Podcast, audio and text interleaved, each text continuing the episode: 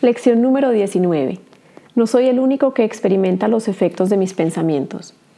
La idea de hoy es obviamente la razón por la que lo que ves no te afecta a ti solo.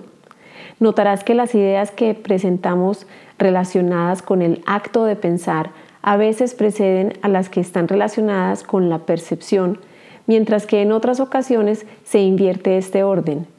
Eso se debe a que el orden en sí no importa. El acto de pensar y sus resultados son en realidad simultáneos, ya que causa y efecto no están nunca separados.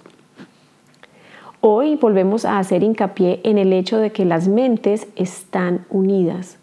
Rara vez se acoge bien esta idea al principio, puesto que parece acarrear un enorme sentido de responsabilidad e incluso puede considerarse como una invasión a la intimidad.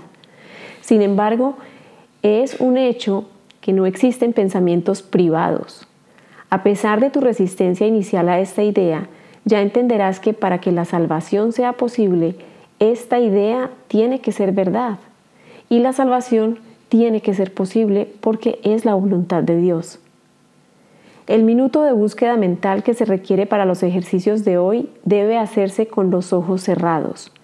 Repite primero la idea de hoy y luego escudriña tu mente en busca de aquellos pensamientos que se encuentren en ella en ese momento.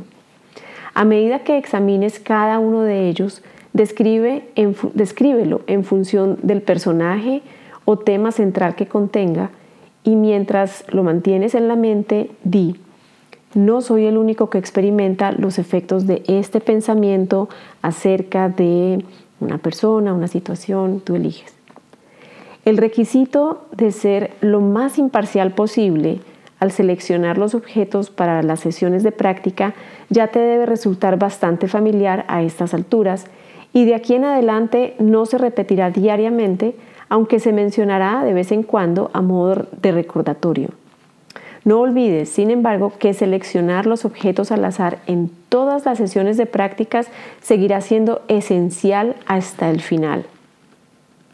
Esta falta de orden en el proceso de selección es lo que hará que finalmente tenga sentido para ti el hecho de que no hay grados de dificultad en los milagros.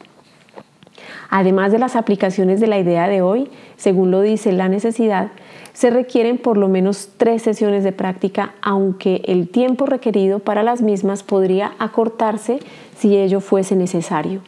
No intentes hacer más de cuatro.